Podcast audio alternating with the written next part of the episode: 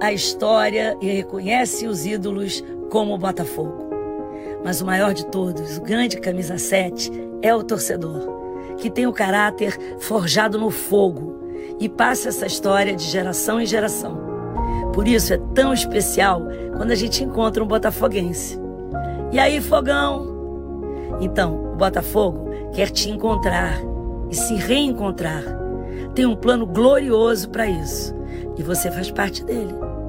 Agora, o sócio torcedor é Camisa 7. E aqui você sabe, Camisa 7 faz história e é reconhecido como ninguém. Viva a glória de ser Camisa 7.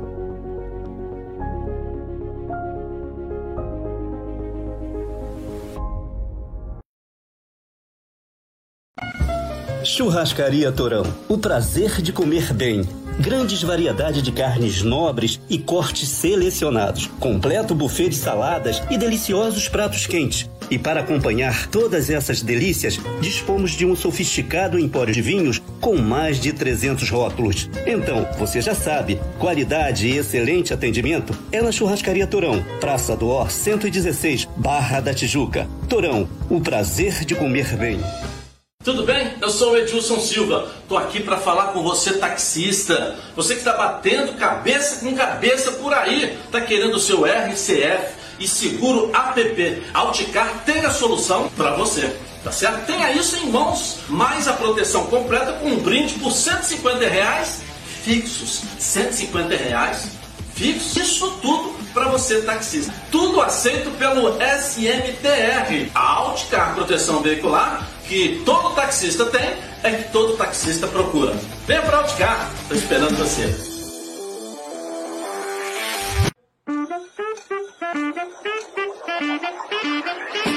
Alô, boa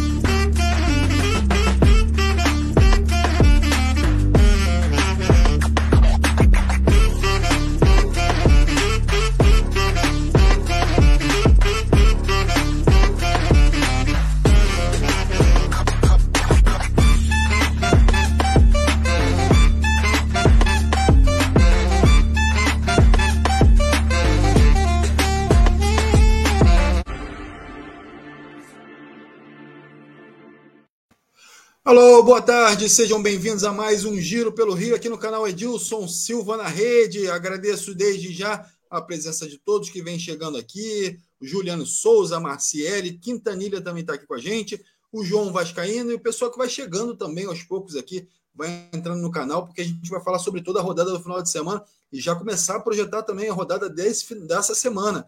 Então, quero agradecer a você que vem participando, que vem trazendo suas notícias, que vem trazendo suas perguntas também porque daqui a pouco a gente vai estar com o Ronaldo Castro aqui, ao vivo, aqui comentando sobre toda essa rodada, tá bom? Quero lembrar você, antes de qualquer coisa, dá aquele like aí pra gente aqui embaixo do vídeo. Vai lá nas nossas redes sociais também, que o Edilson Silva tá lá comentando, tá colocando muito post lá legal para você. Então vai lá na Facebook, Twitter e Instagram. Já vai estar tudo preparado lá para você, para você saber qual é a opinião também do Edilson Silva, tá bom? Aí aqui você conta com a opinião de Ronaldo Castro, tá ok? Então, galera, muito obrigado pela sua presença mais uma vez e vamos seguindo aqui com as notícias do futebol carioca. Vamos chamar aqui o Ronaldo Castro. Boa tarde, Ronaldo, tudo bem? Boa tarde, meu caro Alex. Boa tarde a você, internauta, que nos acompanha diariamente. Tudo bem, entendeu? Fluminense perdeu, foi o único carioca a ser derrotado. Flamengo massacrou o Atlético Paranaense. Os dois times com reservas, mas os reservas do Flamengo pode até disputar a Série A se quiser, porque vai fazer frente a muita gente, a muitos clubes. O Vasco ganhou, mas enfrentou uma bela de uma equipe, hein? O Tom Benz, hein? Gostei do time do Tom Benz. Tomou de 3 a 1 mas estava 0 a 0 criou situações perigosas, teve três chances claras e não aproveitou. O Botafogo, mais uma vez, decepcionou. Não vou comentar muito, porque o treinador dá sempre uma desculpa entendeu? Ah, não sei o quê. Está sempre dando uma desculpa. Mas o time do Botafogo não foi bem. Mais uma vez e decepcionou jogando em casa. E o Fluminense fez uma péssima partida, uma das piores apresentações do Fluminense em Porto Alegre ontem, e tomou aquela pancada de 3 a 0 do Internacional, quebrando uma invencibilidade de 13 jogos. E o detalhe pior, caiu para a quarta colocação do Campeonato Brasileiro. Daqui a pouco a gente fala sobre isso, Alex. É isso aí, Ronaldo. Agradecendo aqui a galera que vem chegando, o Darcy, o Alexandre, o Nem Seixas, o Martin Lima, a Cláudia Santos já está aqui, o Bruno Subzero está aqui também, Reinaldo Almeida, o Alexandre Costa. Então, todo mundo chegando aqui, já participando aqui do canal, já participando aqui do nosso Giro pelo Rio. Ronaldo, Flamengo assumiu a segunda posição no campeonato, tem uma distância ainda grande para o Palmeiras, mas fez uma belíssima partida diante do Atlético Paranaense. E quarta-feira tem um outro confronto da Copa do Brasil aí também diante do Atlético Paranaense. Mas vamos analisar aqui o campeonato brasileiro, Ronaldo. Você acredita ainda que o Flamengo tem chances de ser campeão? Como é que você analisou esse jogo de ontem e a projeção para o Flamengo ainda dentro do Campeonato Brasileiro, Ronaldo?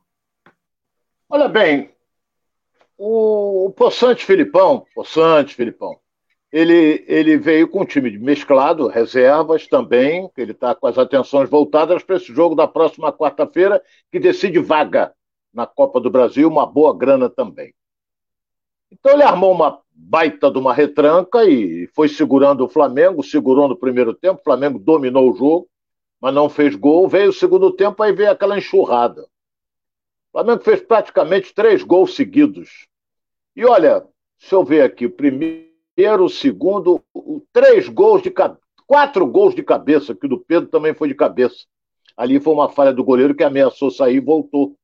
E o Pedro ficou cara a cara. Mas ali quase sem ângulo, mas cabeceou. E... Então o Flamengo, o, o, o Fabrício Bruno fez dois gols de cabeça, idênticos, mas idênticos, dois gols de cabeça. O, o, o Lázaro fez outro também, parecido. Depois, numa jogada bonita do Mateuzinho, ele fez uma jogada, merecia ele fazer o gol. Ele fez uma jogada bonita, driblou o goleiro, sofreu o pênalti, mas caiu na frente, o Ayrton fez o gol. E finalizando, o Pedro fez de cabeça. Então, claro que a torcida do Flamengo está empolgada, está gozando agora os tricolores, porque o Flamengo é, depois de longo e tenebroso inverno, ultrapassou o Fluminense na tabela de classificação. O Fluminense vem na, na frente desde o início. É, é, e agora joga na quarta-feira. Se você pegar o time do Flamengo que jogou ontem, tem dois titulares ali. É o Santos e o Thiago Maia. Só que o Thiago Maia está suspenso, não vai poder jogar. Então ele jogou ontem. E o Santos é goleiro. Rapaz, ele, ele, eu vou falar uma coisa aqui, vou dar um repeteco aqui. Eu disse que o, o, Joel Carli tem imã na cabeça. O Santos, o Santos goleiro, porra, toda a bola vai em cima dele, rapaz. Ele vai, segura e não tem rebote. Mas tudo em cima dele. Ele parece que vai chutar ali, e o cara chuta. Entendeu? Então o time todo do Flamengo jogou bem. Marinho fez uma bela de uma partida também. Só discordo de querer menosprezar o adversário, fazendo jogadas de efeito quando estava 4. Tem que fazer isso quando está 0 a 0 ou então fazer isso lá em, se ele jogar, lá em, em, em Curitiba. Então o Flamengo agora, olha bem o que, que eu vou dizer aqui. Tem uma decisão quarta-feira e tem outra domingo. Por que decisão domingo? Porque domingo ele vai jogar contra o Palmeiras no Allianz Parque às quatro horas. A diferença hoje do Palmeiras para o Flamengo são nove pontos três rodadas. Três rodadas, desde que o Flamengo ganhe esses três e o Palmeiras perca esses três. Não é? Então, olha a diferença. Se houver um vencedor domingo que seja o Palmeiras, fica mais difícil que ele vai botar quatro rodadas na frente, que ele vai ficar 12 pontos na frente do Flamengo. Se houver, se acontecer um empate, para ele é ótimo, para o Palmeiras, porque ele mantém três rodadas de diferença. Certo? E se acontecer vitória do Flamengo, é ruim para o Palmeiras, porque o Flamengo diminui a distância, em vez de nove pontos, meia dúzia de pontos. Então, é uma decisão. Eu acho que se o Palmeiras passar pelo Flamengo, segundo o, o, o Tristão Garcia, o matemático, hoje, hoje, o Palmeiras tem 78% de possibilidade de ser campeão brasileiro. Mas os matemáticos, é claro, matemática é número, são números, não é? Então, o que, que acontece? Cada rodada isso muda, ou para cima ou para baixo. Vai para baixo quando perde, vai para cima quando você ganha. Então ele faz a projeção de classificação para Libertadores, projeção para classificação da Sul-Americana, proje... tudo é projeção, mas depende ainda é, é, das rodadas. Nós vamos entrar agora na rodada de número 23. São 38. Então, olha quantas rodadas faltam para acabar o Campeonato Brasileiro.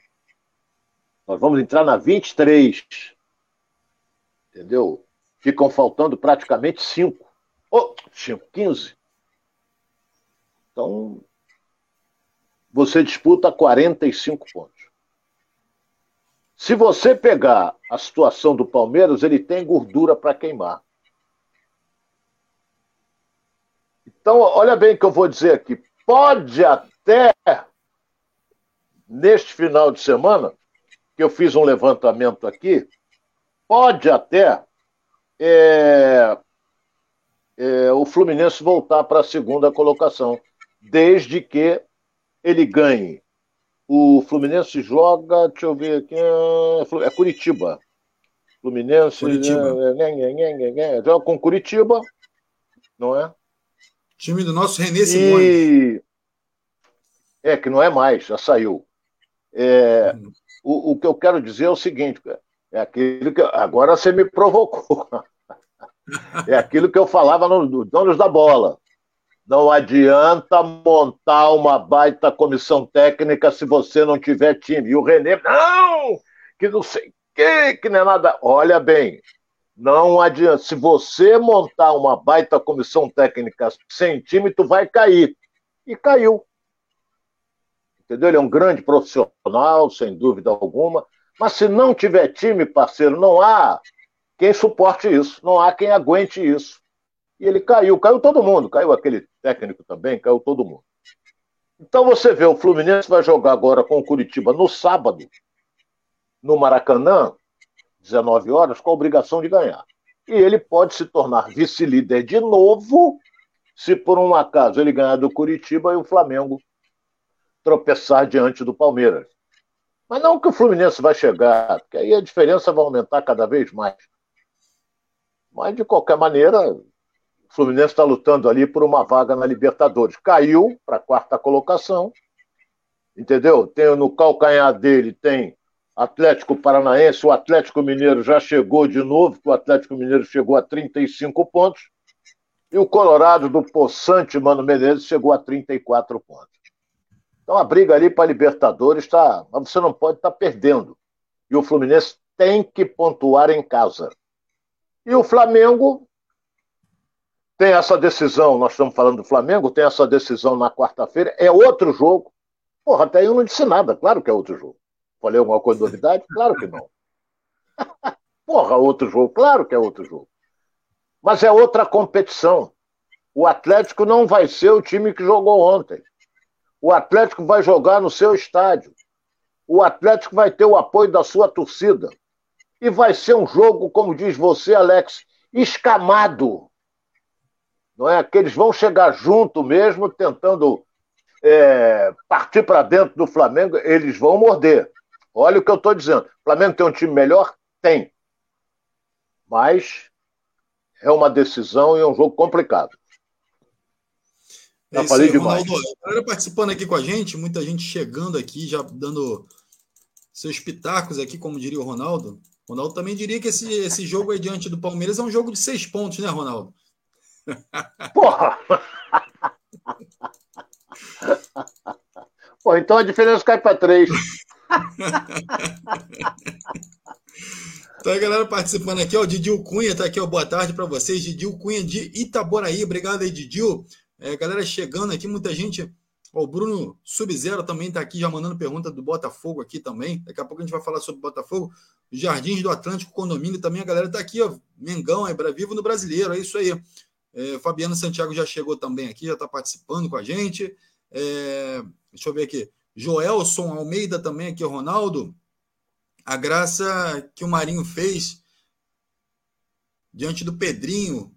Já lembrando aqui também, o Marinho fez uma graça ali diante do Pedrinho, sai como se nada tivesse acontecido. Então a gente vai relembrando aqui. Mas vamos relembrar também da coletiva de ontem que o Dorival deu após o jogo. Ele fala um pouquinho sobre esse momento do Flamengo e fala sobre esse próximo confronto aí diante do Atlético Paranaense. Vamos, vamos trazer aqui as informações aqui do Dorival. Vamos lá, Ronaldo. Olha, você, você detectar fragilidades, elas são muito relativas, né? Ah, até porque hoje jogaram jogadores completamente diferentes daqueles que vinham atuando. Ah, por isso que nós preferimos focarmos muito mais na nossa equipe e o trabalho feito com insistência, com, com, com repetição, com uma regularidade muito grande, buscando naturalmente melhores resultados a, to, a todo momento, porque nós temos jogadores que ataquem bem a bola e essas bolas elas têm nos gerado aí situações muito positivas em praticamente todos os jogos, né? Estão sendo criadas situações bem favoráveis e nós estamos conseguindo fazer gols importantes, que têm sido importantes para definições desses resultados. É, por isso que eu acho que nós, nós devemos e, e continuaremos fazendo, né? focarmos exclusivamente na nossa equipe. Você detectar um problema ou outro de uma equipe adversária nem sempre vai fazer com que você possa aproveitá-la. Eu acho que o mais importante é que você repita, você vá à exaustão com a sua equipe para que aconteçam jogadas semelhantes em jogos, e é o que tem acontecido. Eu acho que resultado e reflexo de, de treinamentos sequenciais e de repetições é, é, variadas, de, de variadas jogadas que nós temos feito. São situações distintas e totalmente diferentes. Segundo, todos nós conhecemos o potencial, o poderio de uma equipe como Atlético. Nós não construímos hoje o resultado com facilidade. Nós tivemos e fizemos por merecer o resultado que conquistamos, mas enfrentamos uma equipe sempre muito difícil de se jogar. Vocês se recordam que até 10 minutos do segundo tempo, uma impaciência geral, nós não mexemos na equipe, porque a equipe vinha desenvolvendo um bom futebol, vinha, vinha buscando jogar de uma maneira correta, não estávamos naturalmente é, é, conseguindo o gol até aquele instante, mas a equipe vinha, vinha jogando de uma maneira segura e eu acho que isso daí é que fez com que o resultado acontecesse. Méritos de, de toda a equipe que soube como enfrentar um adversário muito complicado. Um outro aspecto importante: do outro lado está um dos maiores vencedores de competições do nosso país, Luiz Felipe Scolari. Então eu acho que isso tudo resume o que será a partida de quarta-feira. Não pense que será semelhante à primeira, nem tampouco a essa, a essa partida. Nós teremos um jogo completamente diferente, muito disputado, vai exigir de ambas as equipes e eu espero que estejamos muito bem preparados para que façamos lá dentro um grande jogo. É isso aí, são as palavras do Dorival Júnior. Ronaldo ele coloca o Filipão como um dos maiores vencedores aí do futebol brasileiro e que vai surpreender, pode surpreender aí o time do Flamengo, Ronaldo. É, o Filipão ganhou uma Copa do Mundo, não é? E um time que ele tinha realmente fantástico, mas ganhou. É, agora, ele tem títulos na carreira dele. Eu não sou admirador dele, mas ele me proporcionou um dos grandes vexames do futebol brasileiro, quiçá do mundo. Um anfitrião na Copa do Mundo toma de sete dentro de casa. Isso é um absurdo. Isso aí está no currículo dele, mas todo mundo esquece. Ele é um treinador, montou o time do Atlético Paranaense, essa coisa toda, tudo bem. Mas se você vê o currículo do Joel Santana, só não tem título mundial. Joel Mas olha quantos títulos Joel tem na carreira dele. Onde ele passou, ele foi campeão estadual. Onde ele passou, foi. Pega o Murici, pelo São Paulo, fez grande. No Fluminense foi campeão brasileiro. Mas vamos esquecer isso. O Dorival, ele bateu na tecla de que não está muito preocupado em ver as falhas do adversário. Não sei se, se ele está correto. Ele é o treinador, ele faz o que ele bem entende. Agora, os gols foram parecidíssimos. Falha da zaga, que não subiu, o zagueiro do Flamengo veio lá de trás e, e testou sem defesa. Mas isso é outra história, é outro jogo na quarta-feira. O Atlético já vem com seu time titular que não é bobo, não é bobo entendeu? Vai ser um jogo em que teremos que ter um grande árbitro. Do contrário, o jogo vai descambar para pancadaria. Escreva o que eu estou dizendo. Se nós tivermos um grande árbitro, ele segura. Se não tiver, aí a coisa vai complicar. Mas volto a dizer, Flamengo tem um time melhor. Se a gente fizer um quem é quem aqui, esse quem é quem é do meu fraterno irmão Kleber Leite. Ele que inventou isso no rádio. O Flamengo ganha disparado. O Flamengo ganha disparado. Mas, às vezes, no futebol, nem sempre ganha o melhor. O futebol não é o vôlei nem o basquete. Que eu, eu volto a dizer, se meu time de basquete for melhor do que o teu, Alex, eu vou jogar 10 vezes ganho as 10. No futebol isso não acontece. Você pode tropeçar e perder não é? Então. É isso aí. O, Ronaldo, o Inter não fez. De uma... Vamos lá. Desculpa te interromper, já tem pergunta aqui dos internautas. A gente já está aqui há 20 minutos aqui, trocando essa ideia sobre o Flamengo. Já queria trazer alguns internautas aqui para interagirem com a gente. É, o José Geraldo está perguntando, Ronaldo, o Atlético também vai ter que se ligar se abrir a guarda, mais o Flamengo. Aí ele fala, ó, tem umas. Vou tentar traduzir aqui um pouquinho, mas ele diz o seguinte: o Atlético vai ter que abrir a guarda, vai ter que ir para cima do Flamengo. É, você acha que pode ser um gol rápido do, do Flamengo ou não? Olha, meu caro internauta, muito obrigado pela pergunta. Não acredito que o Atlético vá com tudo para cima do Flamengo. Não acredito. Filipão vai ficar cozinhando ali, querendo encaixar um contra-ataque, vai. Entendeu? Se ele partir com tudo, ele vai tomar um sacode porque aí o Flamengo tem a categoria do seu meio-campo, que é veloz e ao mesmo tempo é um meio-campo habilidosíssimo, e vai surpreender. Então, ele vai ficar cauteloso, jogando aqui, esperando, para dar um bote. É... A característica do time do Flamengo é um, é um, é um futebol ofensivo, pela característica dos jogadores que ele tem. Mas,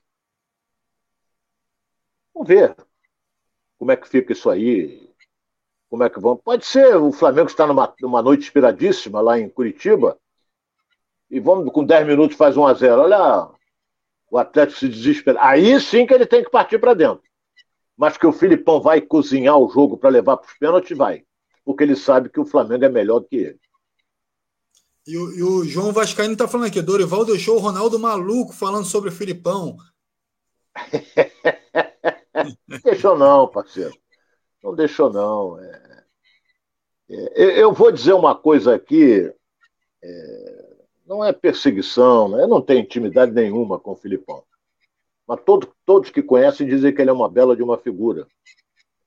Mas eu não tenho intimidade, entendeu? Na época de eu, de eu cobrir seleção, ele já tinha passado e ele assumiu a seleção brasileira. Mas eu tive a felicidade de estar em Teresópolis e na casa do meu sobrinho fui ver. Não entrava ninguém, mas pela quem conhece a Granja Camari de longe, você não tinha nada. Brincadeirinha, risadinha, toda hora. Ei, você quer risadinha, brincadeirinha, jogador rindo, tomaram de sete. Então, é, aí jogaram a descarga toda em cima do Fred, o Cone, que é isso, que é aquilo, entendeu?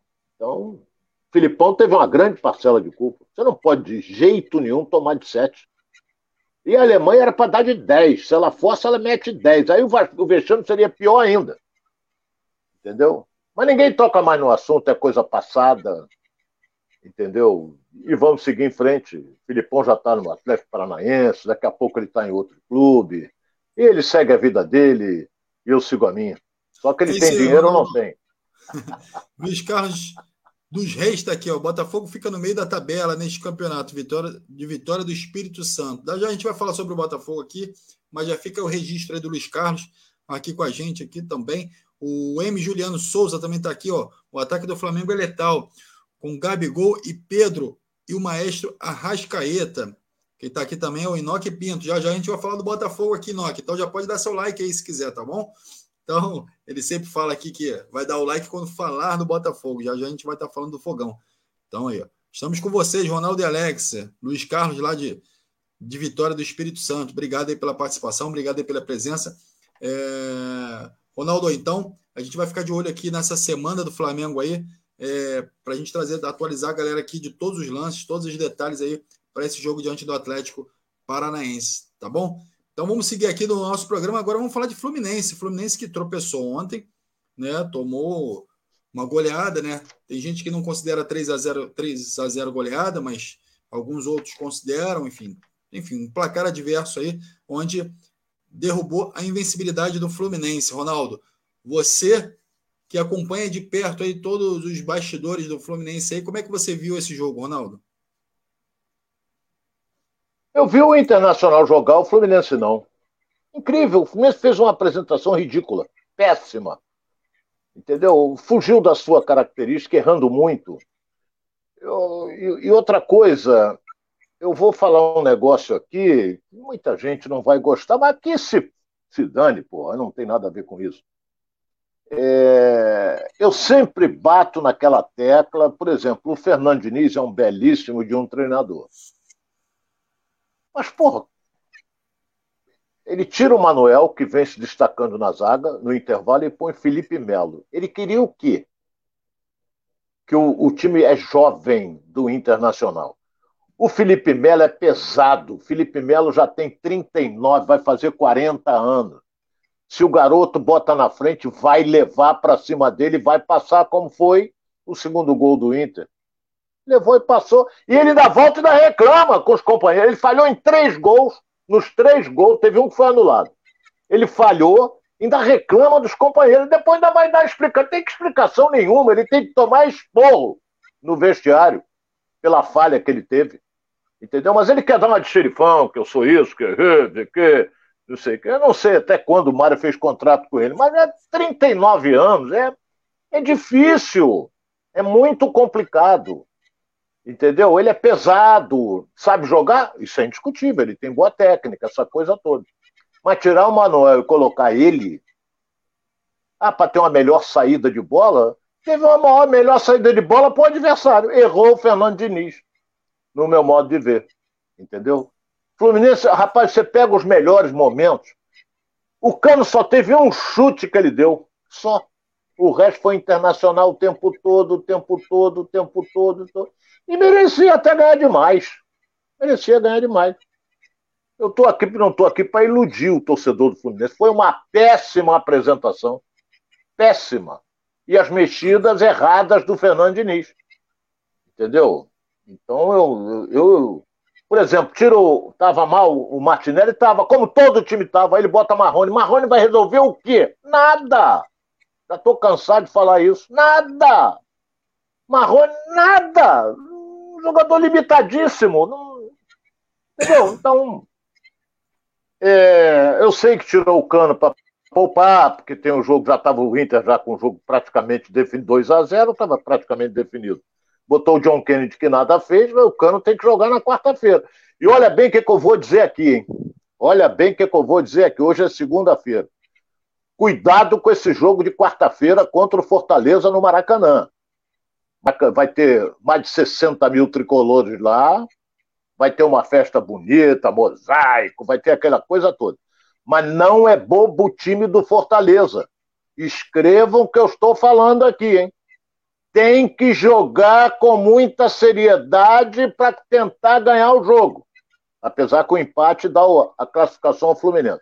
Mas tomem cuidado com esse jogo de quarta-feira. Estão levando de babada? Não é não, hein?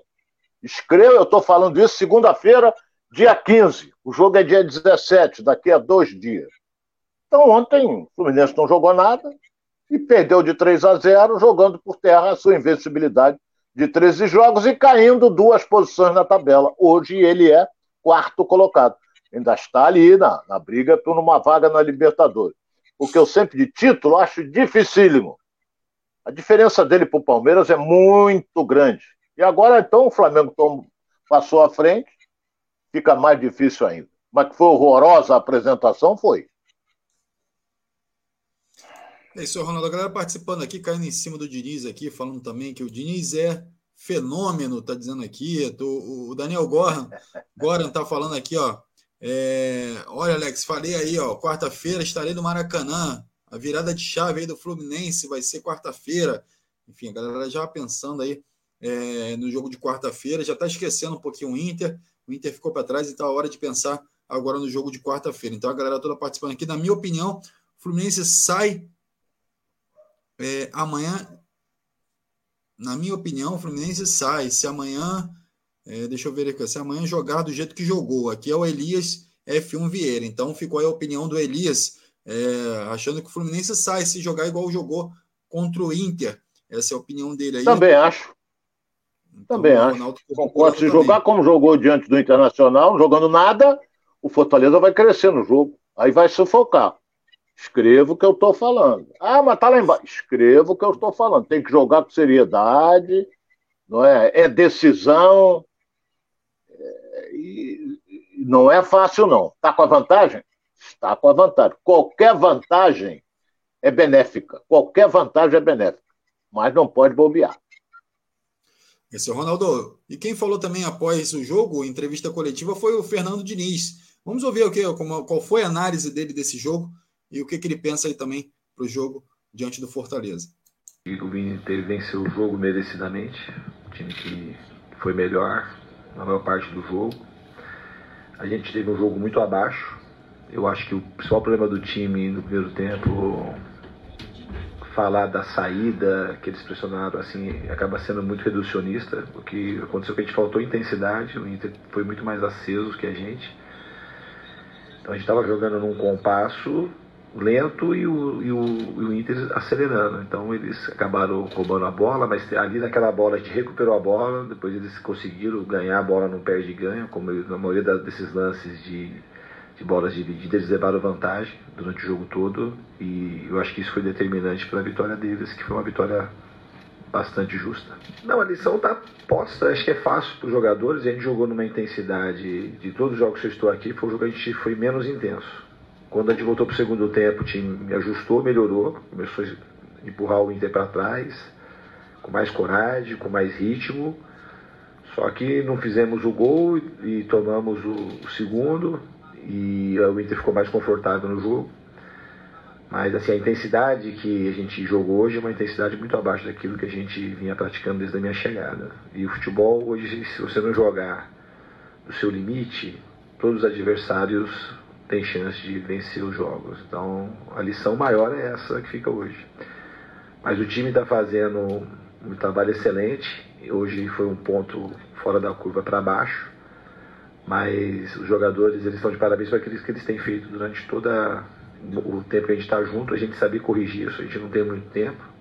Mas o principal é isso. É uma coisa que a gente sempre trabalha, sempre insiste, que a gente não pode cochilar. E hoje eu acho que a gente deu um vacilo e o Inter também fez uma partida muito boa. Acho que somando as duas coisas, o fato de jogar abaixo, o Inter fez uma partida excelente na parte tática, principalmente na parte da entrega dos seus jogadores. É isso aí, Ronaldo. O Diniz fala sobre diminuição de ritmo, né? Intensidade. Você acredita que o Fluminense tá, é um time hoje cansado em relação a todas essas partidas que vem disputando? Como é que você vê essa, queda de intensidade que o Diniz cita? Cansado, ele ficou a semana inteira descansando. Ele não teve jogo nenhum no meio da semana. Ele ficou treinando e descansando, treinando, cansado não está. Eu, eu, poderia dizer se ele tivesse jogado numa quinta-feira, como jogou o Inter, como jogou o Inter, perdeu a classificação na Sul-Americana para o Melgar Ninguém conhece, mas perdeu nos pênaltis. Ronaldo, então você diria que o Fluminense foi o bode expiatório do Inter? O Inter descontou essa. essa... o Inter acabou descontando o Fluminense. Bode.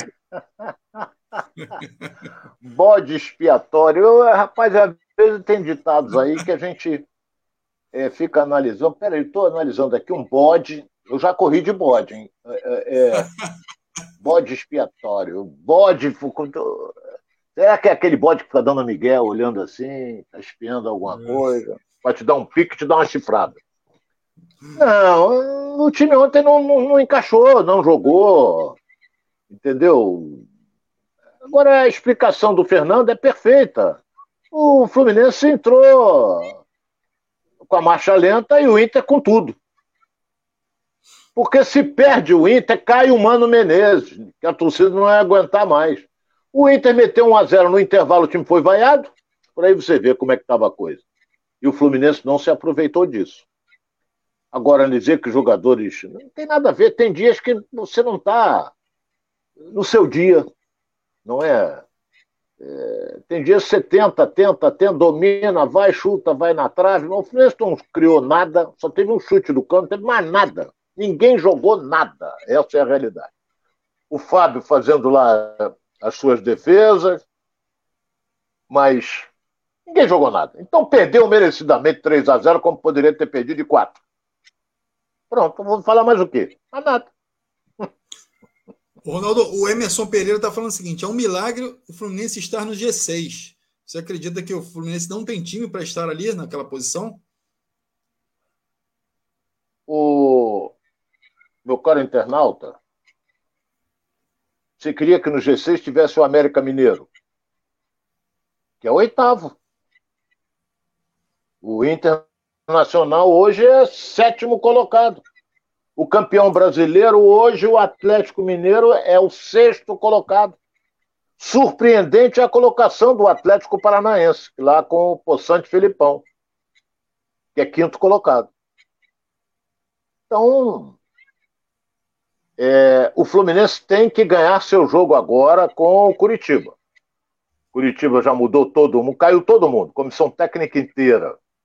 Com a derrota de ontem também, porra, tomar um gol 50 minutos. O Muralha continua o mesmo, meu. Daquela bola era para ele ter saído do gol, ele não saiu, ele ficou debaixo do gol. Que coisa impressionante. O, o Allan Kardec cabeceou quase encostado na trave e o Muralha não saiu do gol. Tinha que dar cacete no Muralha para tomar um gol daquele, mas tudo bem. Muralha. O torcida do Flamengo não esquece, Muralha. Então, é, é, são dessas coisas que o Fluminense tem que ganhar do Curitiba para melhorar a sua posição. Porque depois, deixa eu ver se eu tenho aqui depois é, o tricolor. Eu tenho aqui dos clubes todos, que eu sempre gosto de. Fluminense joga é, que é o Flamengo. Fluminense joga com Curitiba, depois sabe com quem? No Mara... É Maracanã? É. Maracanã contra o Poçante Palmeiras. Então ele tem que passar pelo Curitiba. Tem que passar pelo Curitiba. E depois ele vai jogar contra o Atlético Paranaense lá em Curitiba. Então, tem que pensar muito na, nesse jogo com o Curitiba. Curitiba tem um time fraco. O Henrique é zagueiro, joga nada. Aquele zagueiro jogou no Fluminense, joga nada. Mas o Fluminense tem que se aproveitar disso. Ganhar do que. Porque na, lá no, lá na, na, no Couto Pereira, o jogo com o Curitiba, o Fluminense perdeu de 3 a 2 e fazia 2 a 0 com dois gols do Paulo Henrique Ganso. Então agora é pensar na quarta-feira contra o Fortaleza, vale vaga, vale vaga para a semifinal da Copa do Brasil, vale grana também e vale encantar quase 70 mil torcedores que irão ao Maracanã na quarta-feira. É isso aí, Ronaldo. Vamos falar agora um pouquinho de Botafogo. O Botafogo que jogou também no sábado, 9 horas da noite, enfim, fez um jogo aí é, é, com o Felipe Sampaio foi expulso, né? Alguns jogadores também, é, Lucas Fernandes fora, então é, o Luiz Castro teve algumas dificuldades diante desse jogo, mas isso, como você fala, né, Ronaldo, não é desculpa, né? Ele tem um time todo na mão aí para trabalhar a semana inteira é um longo período de treinamento para poder colocar a melhor equipe em campo. Ronaldo, Botafogo empatando o jogo em casa. Como é que é? Mais um, mais um empate em casa. Como é que você vê essa situação do Botafogo aí hoje? Preocupante. Muito preocupante. Eu assisti o jogo, não é? E. E agora, Botafogo perdeu mais pontos em casa para equipes lá de baixo. Apesar que ele está lá embaixo mas só fala em reforço, vem fulano, vem Beltrano, vem fulano, o time que é bom, nada. O time que é bom, nada. Agora chega aí o Tiquinho, feliz. Porra, ele vai dizer que tá triste em vestir a camisa do Botafogo? Desembarcou aqui, tô feliz que vou vestir a camisa do Botafogo. Não, eu, eu tô chateado porque eu vou. Porra, claro que ele tem que dizer que tá feliz. o cara ainda bota uma manchete dessa. Tudo bem. Então, é, o Botafogo, olha bem o que eu vou dizer aqui. Botafogo hoje, não acredito, sinceramente, não acredito em queda. Queda que eu digo é ficar no, é, na zona do rebaixamento. Não acredito. Mas é viável. É viável. Olha bem, cada rodada ele vai caindo um pouco. Hoje ele, ele estava, antes desse jogo que ele empatou contra o Atlético Goianiense, é, e o Atlético jogou com um time mesclado, hein? Não foi o time titular todo, não. Então você vê como é que são as coisas. O Botafogo, que estava a quatro pontos da zona, está a três. E ele deu sorte que o Curitiba perdeu em casa. Até nisso. No último minuto, o Curitiba perdeu o jogo. Você pega a sequência do Botafogo, olha bem, é que eu estou dizendo que é preocupante. Ele joga com Juventude, lá em Caxias do Sul, às 11 da manhã de domingo, jogo da remela. Ah, mas Juventude é último, não importa. Mas pega o retrospecto do Juventude. Juventude igual do Fluminense lá dentro do estado dele, no Alberto Jaconi. Depois o Botafogo joga com o Flamengo no Newton Santos. Você calcula se o Flamengo ganhar do Palmeiras.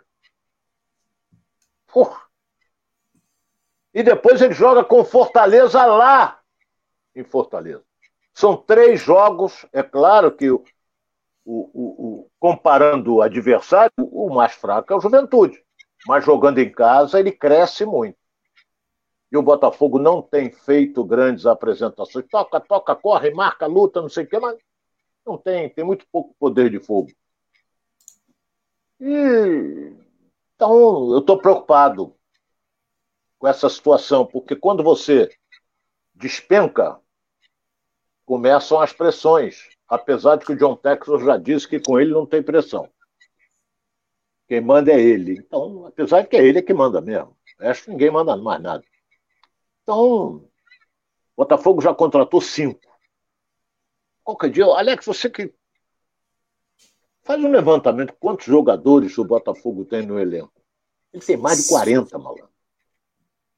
Tem mais de 40 se você vê, aí está sempre mudando, muda um, pega outro, não sei o quê, vem aí, Luiz não sei o quê, Jefinho está arrebentando, é isso, é aquilo, é, Matheus Nascimento entrou, aí ele bota o Erisson no banco, ele nunca bota os dois juntos.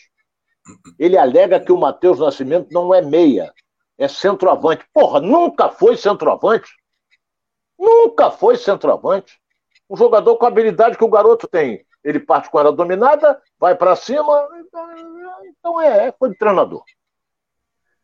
Então vem aí o Tiquinho, que estão falando muito bem dele, não é? E, por exemplo, tivemos a volta do Marçal. Só para esclarecer, esclarecer aqui a galera aqui de casa, é, desculpe mais uma vez te interromper. Então você considera que o Matheus Nascimento é o meio atacante, é isso? É, eu vou, vou, vou, simplificar. Ele pode ser um camisa 10 ou um camisa 8. Mais para camisa 10. Pode ser. Ele é habilidoso, rapaz. Ele sabe jogar. Já o Erisson, o Erisson é caneleiro, o Erisson é trombador, joga lá na área, dá trombada, valente. A pedido de El Toro, porque o Toro, quando sai com lotado, ele vai pegando quem tiver pela frente. Então, o Castro já pensa em encaixar reforço do Botafogo. Porra. Aí você lê a matéria, a entrevista dele, ele diz assim: já estou pensando em colocar os reforços. mas eu quero ver como é que eles vão se portar durante a semana. Mas isso é óbvio! É óbvio, como diria o falecido Nelson Rodrigues, o Lulante. O Tiquinho tá jogando. Tá bom, tá bom. Mas ele vem com outro fuso horário na cabeça, vem com outra coisa. Aí ele vai colocar um jogador, tem jogador aí que não atua há muito tempo, ele vai botar para jogar? O Eduardo é bom jogador? É, não passa disso. Bom jogador, pronto. Botafogo só contratou jogadores medianos. Não tem nenhum super craque. O super craque não ia ter dinheiro para contratar. Mas não tem nenhum craque de bola, não tem nada disso. Então o treinador está sempre dando uma desculpa. E o torcedor do Botafogo tem que aturar. Vaiou intensamente o, o time no final do jogo. E não aceita essas coisas, entendeu? E o cara já disse que o treinador não vai sair, então vai aturando ele até o final. E a gente tem aqui a fala do Luiz Castro aqui após o jogo, falando inclusive ah, sobre porra. a entrada dos reforços. Vamos ouvi-lo aqui, Ronaldo. Os dados estatísticos não, não deixam mentir, são factos.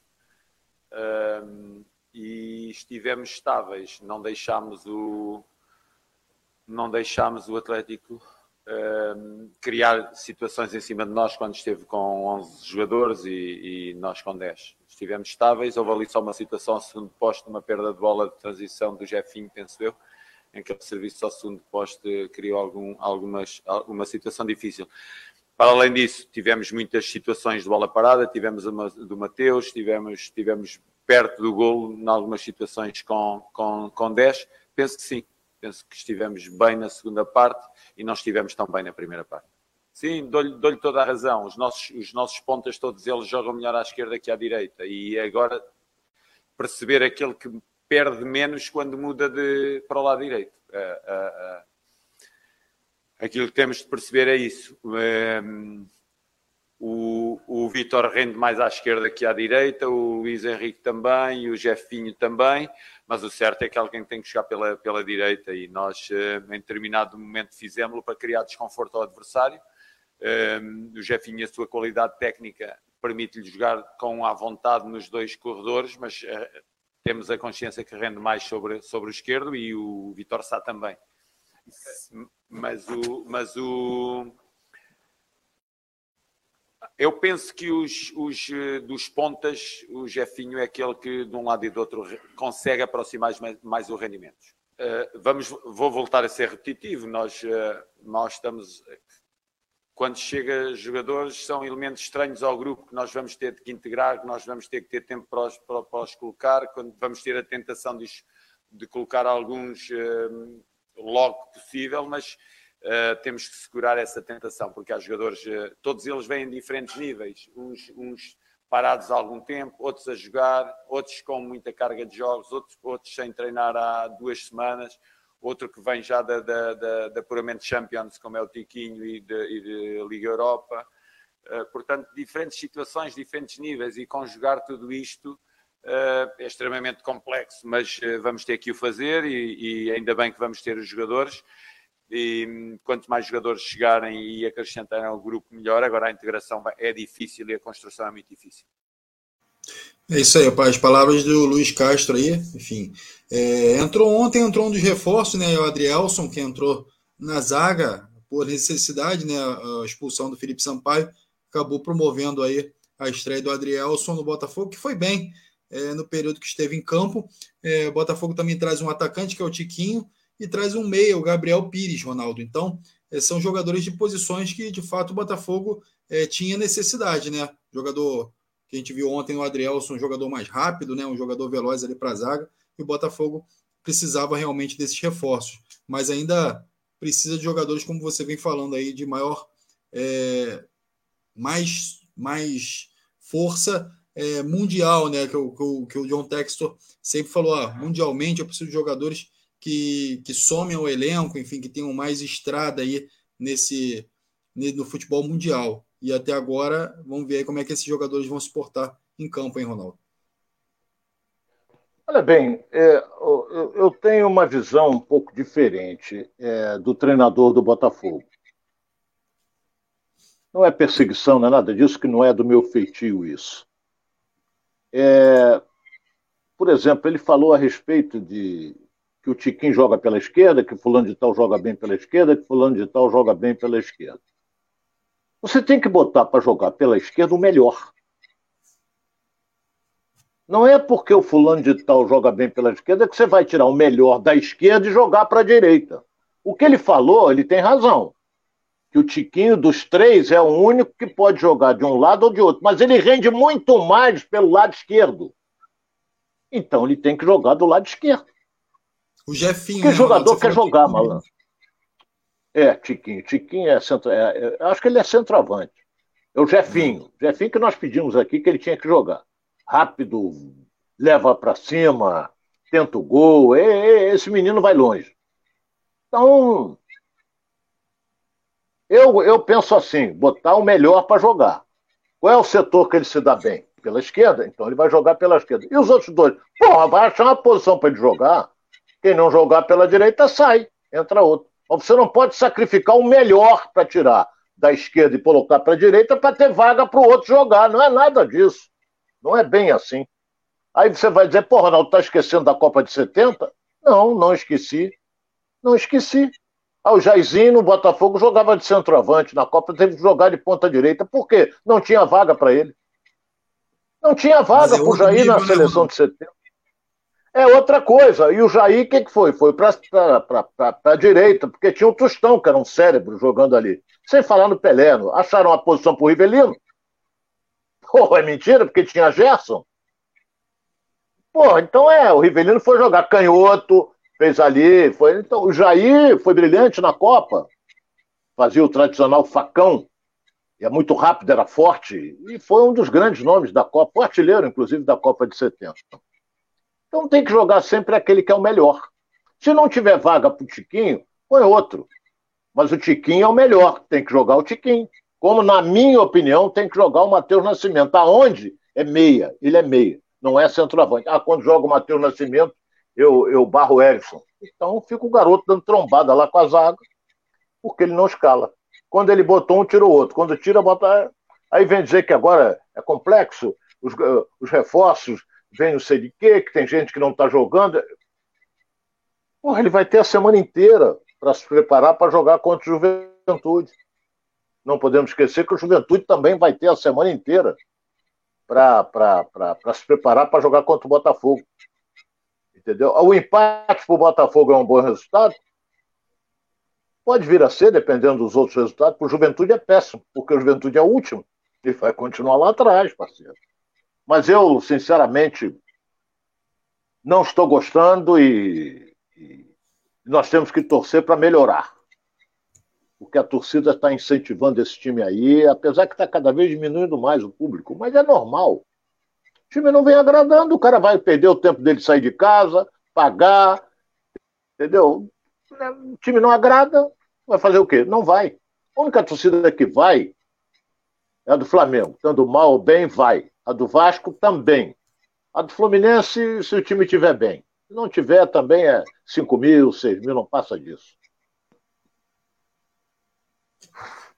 Ô, Ronaldo, é, galera participando aqui de casa, Denise Pimentel dando boa tarde aqui. Tiquinho parece nome de, de, de, de, Eu vou falar aqui, Tiquinho parece nome de traficante, tá falando aqui o Nem Seixas aqui. Enfim. Tem nada a ver, porra. É, Roberto Silva tá falando aqui, ó, Tiquinho não, Tiquinho Del Tiquinho, enfim, já tá colocando aqui o nome é, diferente, mas enfim, lembrando aqui, ó, Ronaldo, que é, a gente percebe que no jogo, no, no, modelo de jogo que o Luiz Castro vem implantando, é, tem um, a transição acaba sendo lenta, né? Os zagueiros começam a trabalhar a bola ali atrás, muito toque de bola atrás, e não consegue fazer essa transição. Isso é por falta de um meia de habilidade, um cara que venha buscar o jogo. Enfim, o que, que você atribui isso aí? Porque é, fica muito dependente dos alas, né, do, do, do Jefinho, enfim, é, e de outros jogadores que possam fazer esse corredor ali. E aí o Botafogo tem muita dificuldade de jogar pelo meio. Você acredita que, e, e, diante do Atlético Goianiense, teve uma dificuldade ainda maior que o Lucas Fernandes, que vem sendo um dos destaques desse time, não jogou. Você atribui isso a um cara ali mais de, de, de articulação ali no meio campo, ou de fato o esquema tático talvez não estejam funcionando? Você falou no Lucas Fernandes, de fato ele tem jogado bem, fez falta. Fez falta. é, rapaz, é, guardadas as devidas proporções, eu sempre disse aqui o seguinte, e repito: no Flamengo, se o Arrascaeta jogar mal, o time não vai ter o rendimento que bem tendo. Estou dizendo time titular. Se o Arrascaeta jogar bem, ele desequilibra. É craque. Entendeu? Então, o Botafogo não tem um jogador que desequilibre. Não tem. O Botafogo não tem. Então, o Botafogo depende da vontade, da, da, da, raça dos jogadores que correm, lutam. O jogador do Botafogo não se entrega, não. Você não vê ninguém morcegar.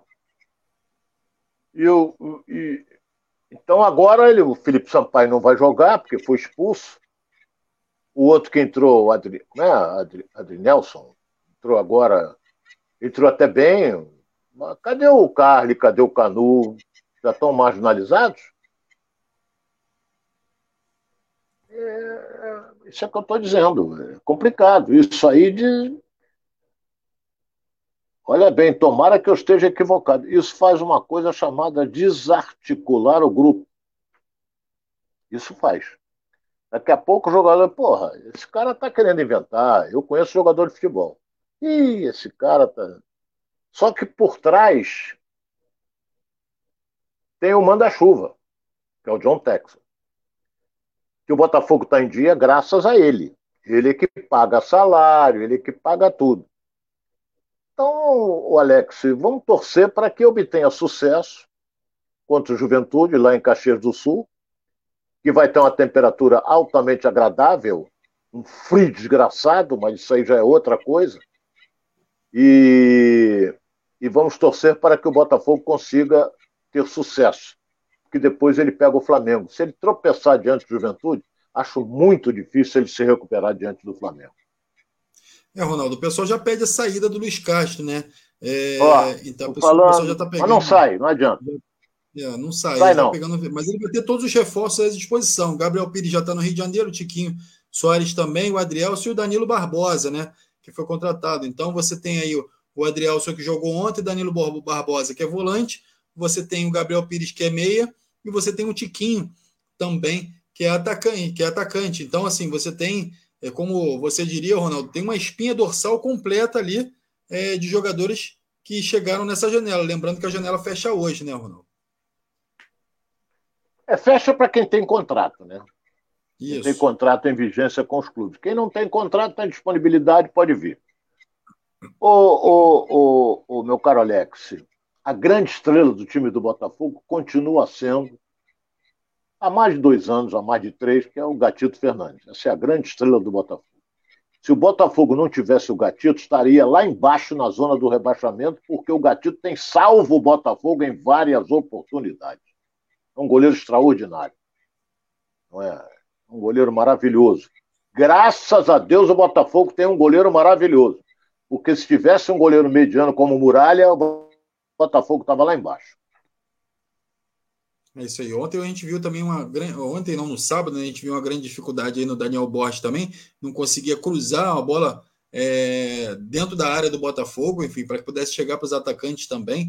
Então, assim, é, Aí você falou em carne, né? Falou também, tem o Sauer também que joga pela direita, que talvez seja aquele jogador que joga pela direita que ele precise e que hoje está contundido. Então, realmente o Luiz Castro é, tem algumas dificuldades. E tem uma pergunta aqui, Ronaldo, que é o seguinte: Alex pergunta para o Ronaldo se ele viu algum treinador mudar tanto o time como Luiz Castro e se ele já viu algum técnico que muda tanto o time ter sucesso.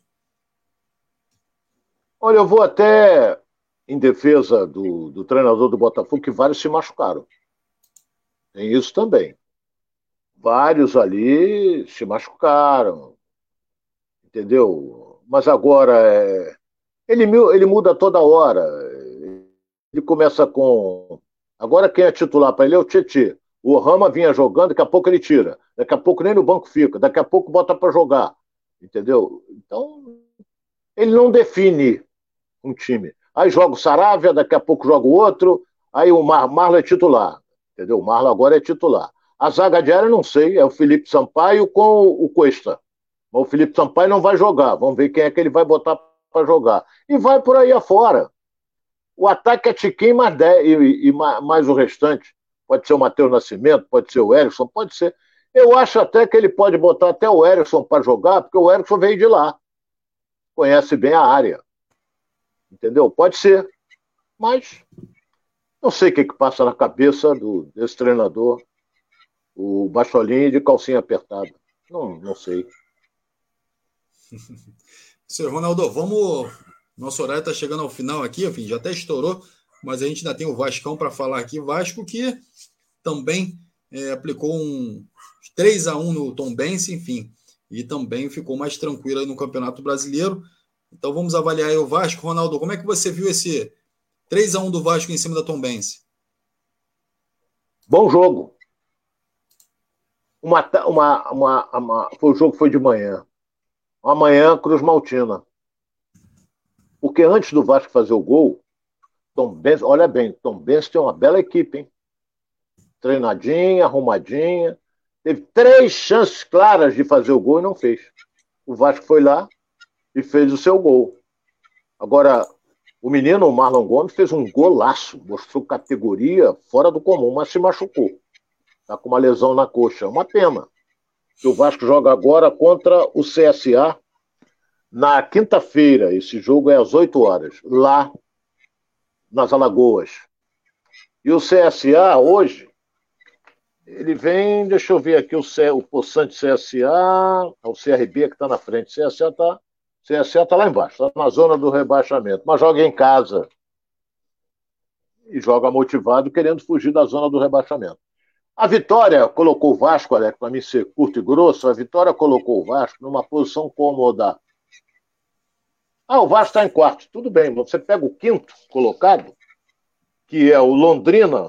O Vasco tem exatamente oito pontos de diferença para o Londrina. Então, acho que o Vasco não. Aquele negócio, eu acho que vai ficar entre os quatro mesmo ali. Um talvez aí venha para terceiro, daqui a pouco o Grêmio perdeu, daqui a pouco perde de novo, aí cai, mas, mas não vai fugir desses quatro, não. Entendeu? Porque o Vasco temos que pensar o seguinte: ele vai jogar com o CSA e depois contra o Bahia, na Fonte Nova. E o Vasco ainda tem Grêmio em Porto Alegre e ainda tem Cruzeiro em Belo Horizonte. Mas vamos ver. É difícil, como é que o né? Vasco vai. É, não, mas não, mas ele agora tem uma gordura boa para queimar. O importante é ficar entre os quatro ele botou uma frente boa. Na quarta colocação, ele botou uma frente boa para o quinto colocado. E o João Vascaíno está falando aqui, o Marlon Freitas não viajou, não viaja, ferrou. Teve uma lesão em Marlon Freitas aí e também não, e não viaja para enfrentar aí para o próximo jogo do Vasco. É... Daniel da Silva também está aqui, ó. Também acredito que são quatro que, so, que sobem mesmo. São esses quatro que sobem mesmo. Então é a opinião aí do Daniel Silva, falando que é, que é isso mesmo. Vasco, é, Vasco, Bahia, Cruzeiro e Grêmio subirão para a próxima, para a primeira divisão do Campeonato Brasileiro. Então é, é o que acredita aí o Daniel Silva. Então, a galera toda aí participando aqui com a gente. É, deixa eu ver se tem mais alguma participação aqui para a gente colocar no ar aqui. Vamos lá. Falando da lesão, o, o, o João Vascani está falando da lesão do Marlon Freitas. Participação. Vamos colocar aqui, ô Ronaldo. É, Faro para falar aqui com a gente aqui. Técnico do Vasco, técnico interino do Vasco. Vamos ver o que, que o técnico falou. É, o, o, a situação do, dos campogramas quando chegam para o externo é uma formatação só para passar a equipe que vai sair jogando. É, o tema hoje da nossa preleção foi o nosso melhor. E a gente buscando uma linha do tempo, tirando o fator resultado, que é o grande mensurador de, das críticas, dos elogios, a gente viu que em todos os jogos, dentro da linha do tempo, a gente fez o nosso melhor. Teve alguns momentos que o nosso melhor não foi suficiente para vencer a partida.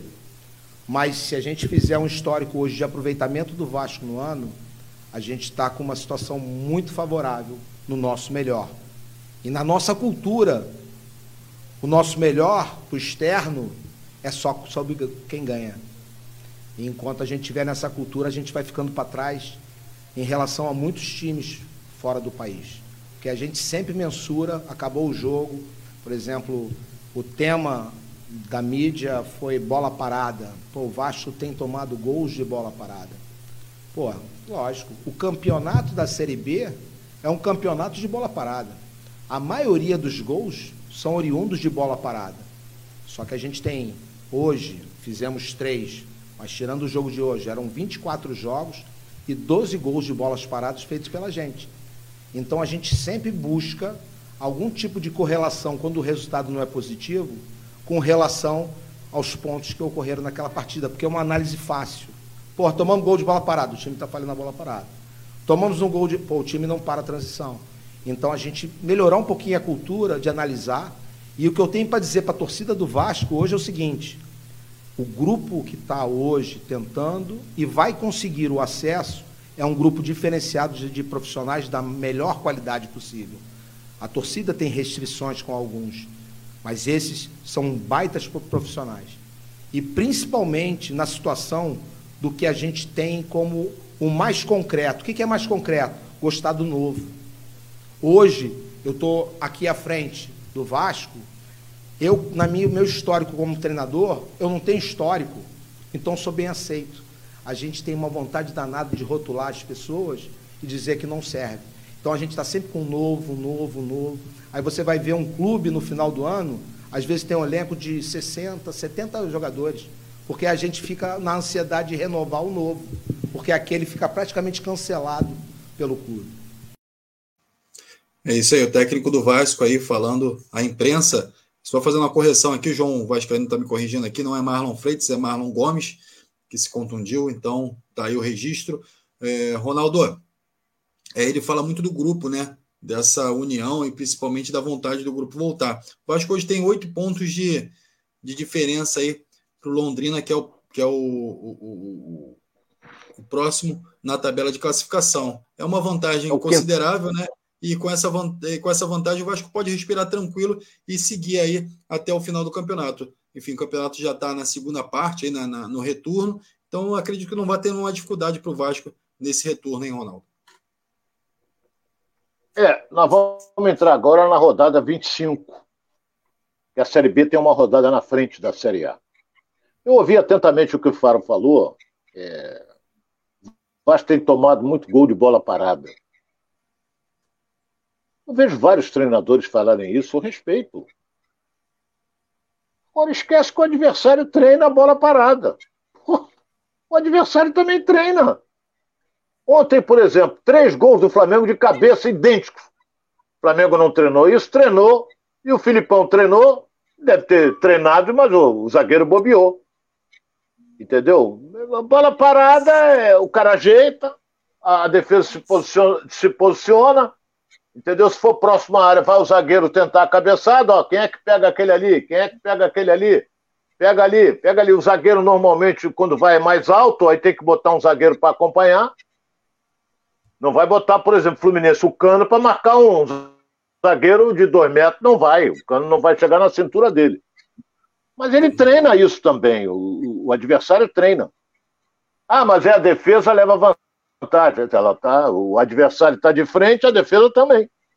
E a defesa ainda tem uma vantagem, que o goleiro pode sair.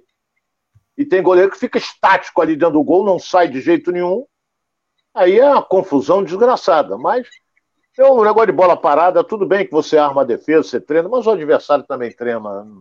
Não vejo aí uma grande razão para tomar gol de cabeça, não. Não vejo. Às vezes o cara tem uma bela de uma impulsão, um belo tempo de bola, tudo isso pesa, tudo isso pesa, Alex.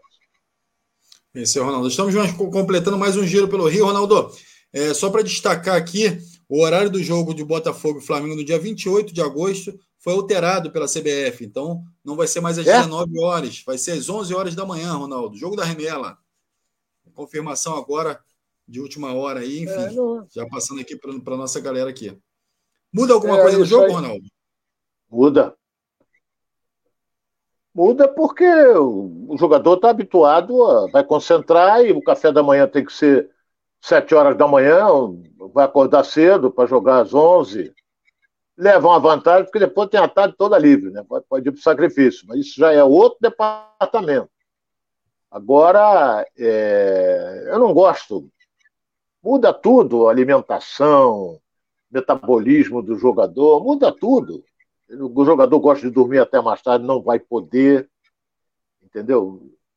Agora muda, não é, não é a CBF que muda, é a televisão que muda porque ela quer vender pay-per-view. 11 horas da manhã, ainda mais no inverno, o Carioca se intoca, não é? Então pode ser. Mas eu preferia às 7 da noite esse jogo.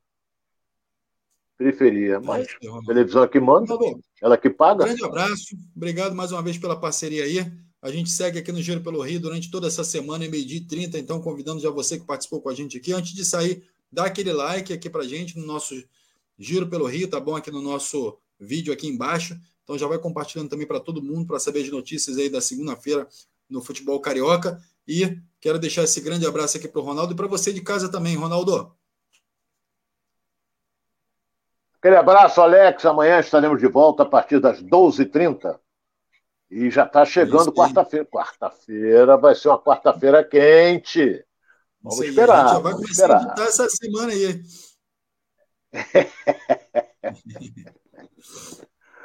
ah, um abraço, Alex. Um abraço a você que está em casa. Obrigado. Também. Um grande abraço aí a vocês de casa, todo mundo aí que participou do Giro pelo Rio, tá bom? Valeu! Ninguém ama a história e reconhece os ídolos como o Botafogo. Mas o maior de todos, o grande camisa 7, é o torcedor, que tem o caráter forjado no fogo e passa essa história de geração em geração. Por isso é tão especial quando a gente encontra um botafoguense. E aí, fogão? Então, o Botafogo quer te encontrar e se reencontrar. Tem um plano glorioso para isso e você faz parte dele. Agora, o sócio torcedor é camisa 7. E aqui você sabe, camisa 7 faz história e é reconhecido como ninguém. Viva a glória de ser camisa 7.